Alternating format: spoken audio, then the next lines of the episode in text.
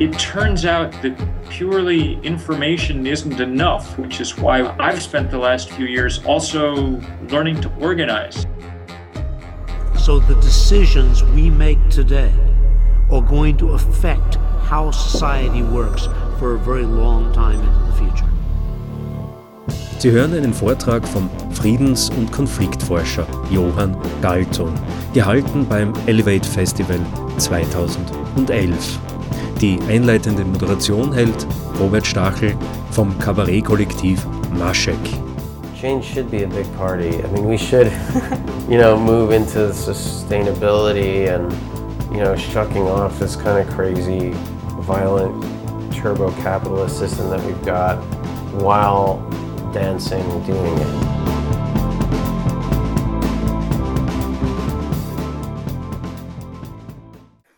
Uns auf die Bühne kommt jetzt ein Mann, ähm, der als Vater der Friedensforschung gilt. Bereits 1950 in Oslo hat er das erste internationale Institut für Friedensforschung gegründet. Sein großes Vorbild äh, ist Mahatma Gandhi mit seiner unerschütterlichen, optimistischen Lebensphilosophie. Er ist Rektor der 1992 von ihm gegründeten Transcend International Peace University und er hat 1980, was ich besonders faszinierend finde, die Vorhersage gewagt, dass vor 1990 die Berliner Mauer zusammenbrechen würde.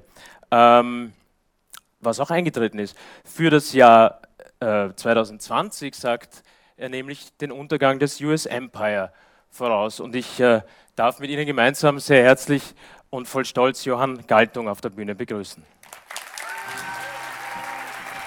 Danke. Ja, bitte.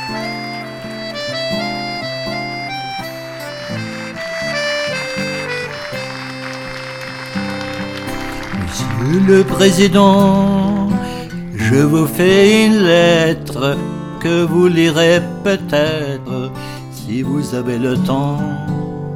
Je viens de recevoir mes papiers militaires pour partir à la guerre avant mercredi soir.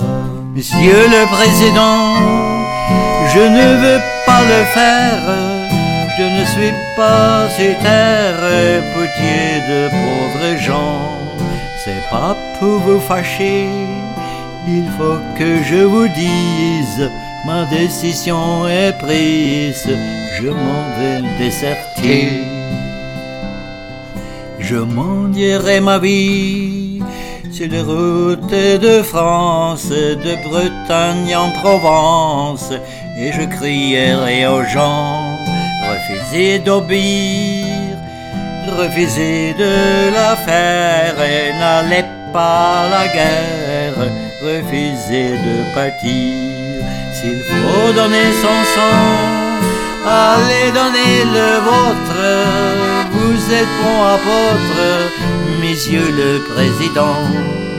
Si vous me poursuivez, prévenez vos gendarmes que je n'aurai pas d'armes et qu'ils pourront tirer.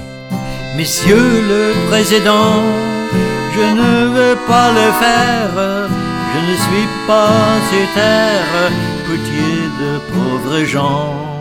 C'est pas pour vous fâcher, il faut que je vous dise, ma décision est prise, je m'en vais déserter. das hatten Sie vielleicht nicht ganz erwartet. Aber sehen Sie, ich habe eine Vergangenheit. Sechs Jahre alt war ich in der Kirche jeden Sonntag und habe gesungen. Mittlerweile habe ich die Glaube etwas verloren, aber die Stimme nicht ganz. Und jemand hat also diese Stimme gefunden und wir haben ja heute Abend ein Musikfestival für den Frieden. Ich habe geglaubt, das wäre vielleicht eine Einleitung. Das Lied ist sehr berühmt, 45 Sprachen, war gegen den westlichen Krieg, den französischen Krieg in Algerie, der Vorläufer für die westlichen Kolonialmächte in Libyen heute. Ich komme dazu zurück unmittelbar und ich werde also jetzt, das ist meine Aufgabe, etwas über Friede sagen. Wenn ich Friede als eine Landschaft verstehe, sehe ich drei Teile davon. Vergangenheit, Gegenwart und Zukunft. Und es gibt drei Probleme. Trauma, Konflikte und Projekte. Wie geht man mit Trauma um? Versöhnung. Wie geht man mit Konflikten um? Vermittlung. Wie geht man mit Projekten um? Man baut Projekte. Die Summe von diesen drei sind so ungefähr Friedensforschung und Friedensarbeit. Und ich werde jetzt einige Beispiele geben. Und vielleicht fange ich mit heute an. Was ist der Konflikt in Libyen? Es ist nicht über Demokratie. Es ist über Zentralbanken. Nach 9-11 kriegte Pentagon von dem Weißen Haus eine Liste von sieben Ländern, die Zentralbanken haben, aber die waren alle staatliche. Damit kann man nicht die Welt globalisieren mit privatem Kapital, sondern es könnte sein, die haben politische Absichten, die dagegen stehen. Die sieben Länder waren Irak, Iran, Libyen, Lebanon, Syrien, Somalien, Sudan. Das waren also sieben Länder und die Aufgabe von Pentagon war, gegen diese Länder etwas zu tun. Voriges Jahr hat der Gaddafi eine Legende, eine sehr wichtige Person in der Geschichte Afrikas, psychopathisch entwickelt, autokratisch, aber eine Legende, der sehr viel länger leben wird in der Geschichte als diejenigen, die ihn getötet haben. Voriges Jahr hat er gesagt, dass er möchte gerne Afrika entwickelt sehen mit einem African Monetary Fund, mit einem Zentralbank und mit einer Devise, ein goldener Dinar. Der Sarkozy hat unmittelbar gesagt, dieser Mann ist der schlimmste Feind der Menschheit auf der Erde. Die Engländer waren einverstanden und sie haben also Anfang November diesen Krieg vorbereitet. Anfang November 2010. Die erste Sache, dass die Benghazi-Leute gemacht haben, wenn sie etwas anerkannt waren, war eine private Zentralbank für Libyen. Darum geht es. Die Demokratiegeschichte ist für naive Leute. Es gibt viele solche Leute. Meine Vorhersage, dieser Krieg in Libyen wird wenigstens zehn Jahre dauern. Ich könnte sehr viel über, was eigentlich vor sich geht, sagen, aber ich möchte gerne eine Lösung andeuten. Wie hätte man eine Lösung finden können? Die Afrikanische Union hat das vorgeschlagen. Die haben ganz einfach gesagt, die Lösung ist, der Gaddafi tretet nach unten, aber man tötet ihn nicht, nicht vor dem Gericht. Man hat Respekt für was er getan hat. Die Befreiung von dem italienischen Neokolonialismus, von zum Beispiel dem König, der genau von demselben Sanussi-Clan kam als die Benghazi-Leute und selbstverständlich nicht von dem Gaddafi-Clan, woher Gaddafi kommt. Und dann demokratisiert man Libyen mit Hilfe von den Vereinten Nationen und von der Afrikanischen Union. Die meisten afrikanischen Staaten sind Formaldemokratien, also Demokratien, die Multiparteiwahlen haben. Ich sage Formaldemokratie, weil ich glaube, Kern der Demokratie ist nicht das. Kern der Demokratie ist Transparenz, Offenheit und Dialog der ständige Dialog, wo man immer neue Lösungen sucht, genau wie mein Vorgänger hier eingedeutet hat. Warum hat man das nicht getan? Weil man ganz andere Absichten hatte, nämlich Afrika zurückzuerobern. Das werden sie jetzt versuchen und sie werden genau das Gegenteil erreichen. Es gab Lösungen, diese Lösungen kamen von der Afrikanischen Union unterstützt von zum Beispiel Russland. Und man hat es ganz einfach zur Seite gelassen. Trauma. Wie versöhnt man? Die Meister sind die Deutschen und die Südafrikaner. Wie versöhnt man? Ich glaube, es gibt drei Hauptpunkte. Nummer eins, der Aggressor macht Abstand zu seiner Handlung. Was ich getan habe, war ganz einfach. Dumm. Es wäre besser, wenn ich das überhaupt nicht getan hätte. Abstand.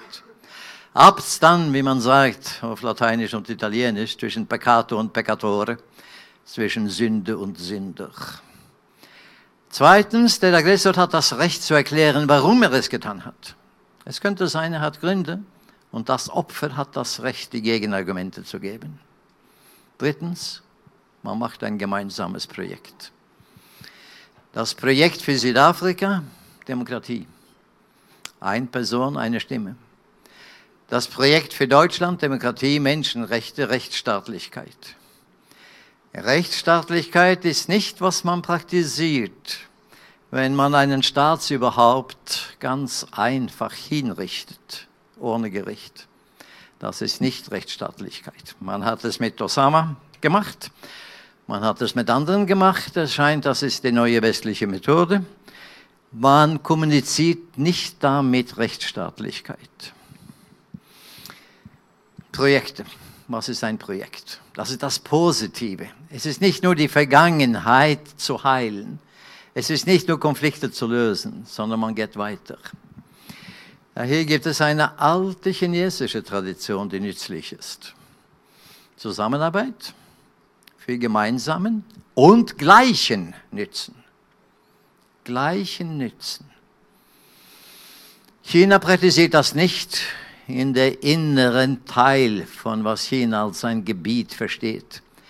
Zwischen Gobi, Himalaya, Tundra und See.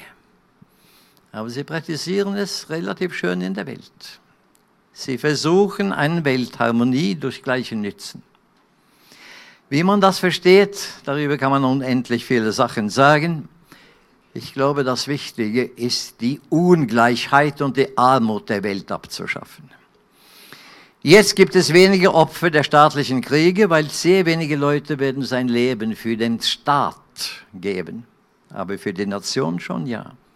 Das nimmt zu, staatliche Kriege nehmen ab. Aber die strukturelle Gewalt der Welt nimmt zu. Es war vor einigen Jahren 25.000 jeden Tag, die von Hunger sterben. Heute ist es 39.000. Es steigt und steigt. Armutabschaffung, Ungleichheitabschaffung. Wie tut man das? Ja, das tut man, wenn man die Leute da unten unterstützt, die Bedürfnisse befriedigt. Und das tun die Leute da unten besser selber, wenn sie selber entscheiden können, wie man das tut. Das tut man auf Gemeindeebene. Die haben keine Ressourcen, also brauchen sie etwas Technologie und etwas Kredite. Aber nicht Kredite für irgendwelche Zwecke, sondern genau für Bedürfnissebefriedigung. Und wer tun das? Diejenigen, die meistens darunter leiden, die am wenigsten Bedürfnisse befriedigt haben. Ist völlig möglich. China hat zum Beispiel 400 Millionen zwischen 1991 und 2004 von Elend bis zur unteren Mittelklasse erhoben. Aber China ist eine Diktatur? Ja, sehen Sie, ist ein wenig mehr kompliziert. Eine Partei, ja, das stimmt. Sie sind also der Meinung, dass man befördert Frieden und Entwicklung am besten, wenn die gebildeten Leute am Steuer sind. Die 70 Millionen Parteimitglieder sind meistens universitätsgebildete Leute, wie die meisten Leute in diesem Saal. Also die meisten Leute in diesem Saal könnten gute kommunistische Parteimitglieder sein. Es gibt eine Zukunft für euch. Es könnte sein, dass dann die Chinesen sagen, wir möchten gerne Demokratie in irgendwelche Company haben, Betrieb, in der Familie haben, in der Lokalgemeinde haben.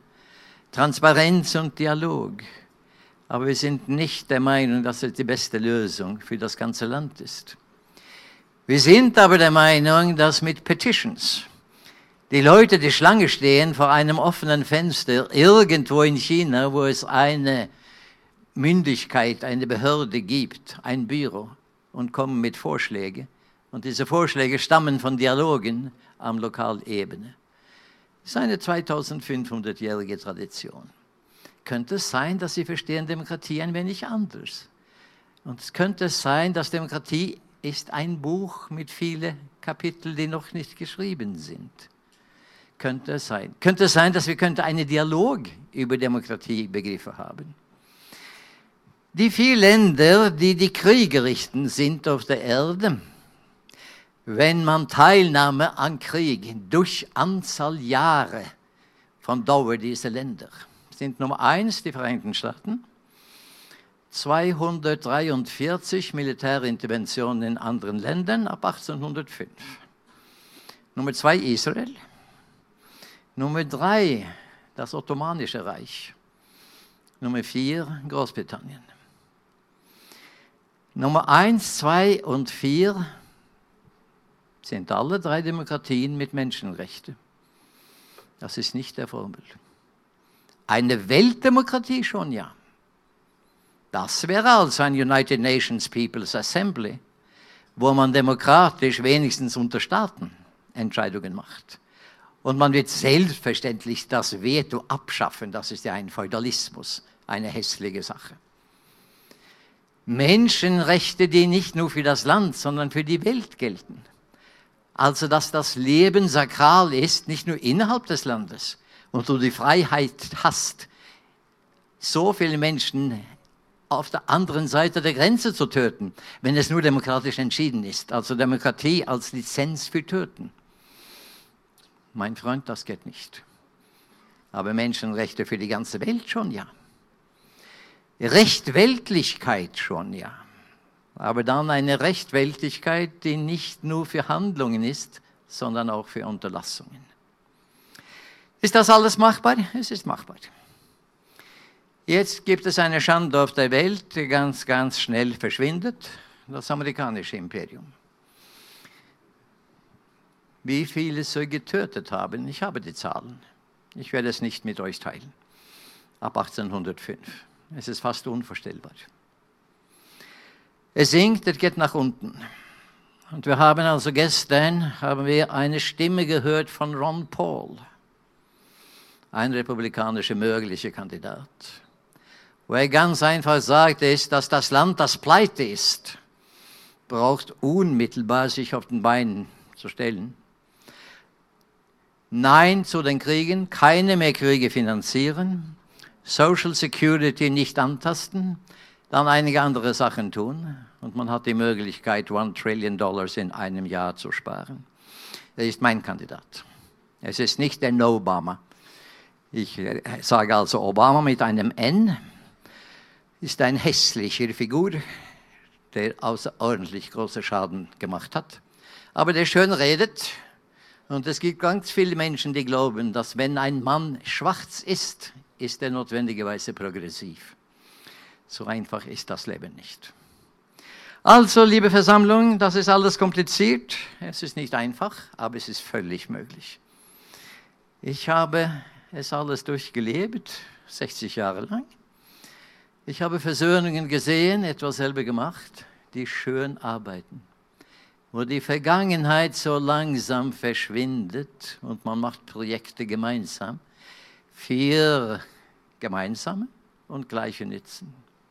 Konfliktvermittlung komplett möglich, aber es gibt eine Bedingung. Du musst mit allen Parteien reden. Wenn du glaubst, dass zum Beispiel es gibt Leute, die ganz einfach böse sind, und deswegen redet man nicht mit denen, ja, dann bist du verloren. Man muss mit Hamas, mit Taliban, mit Hisbollah, mit Al-Qaida, mit Pentagon, mit State Department, allen möglichen und unmöglichen Personen reden. Ich habe es getan. Und ich finde in jedem Menschen immer etwas, das legitim ist. Ich finde Träume. Und unsere Aufgabe ist es, diese Träume klar zu machen und zu verwirklichen. Dazu brauchen wir Projekte. Und diese Projekte müssen also egalitär sein, zum gemeinsamen Nützen.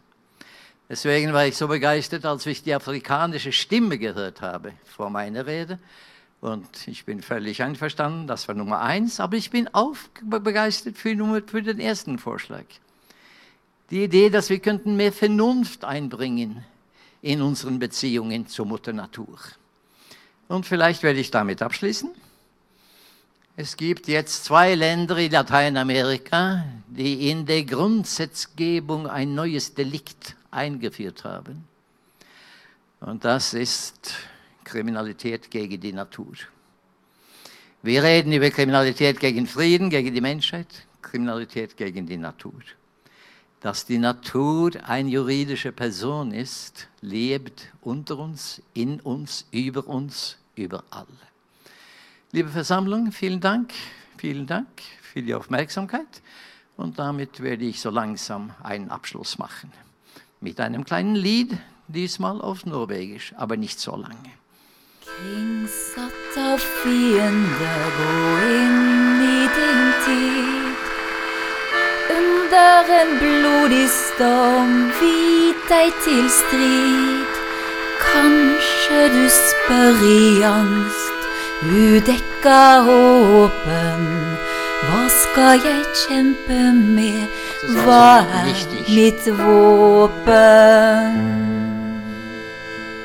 Her er ditt vern mot vold, her er ditt sverd. Troen på livet vårt, menneskets verd. For all vår fremtids skyld søk det Vielen Dank. Vielen Dank, Johann Galtung.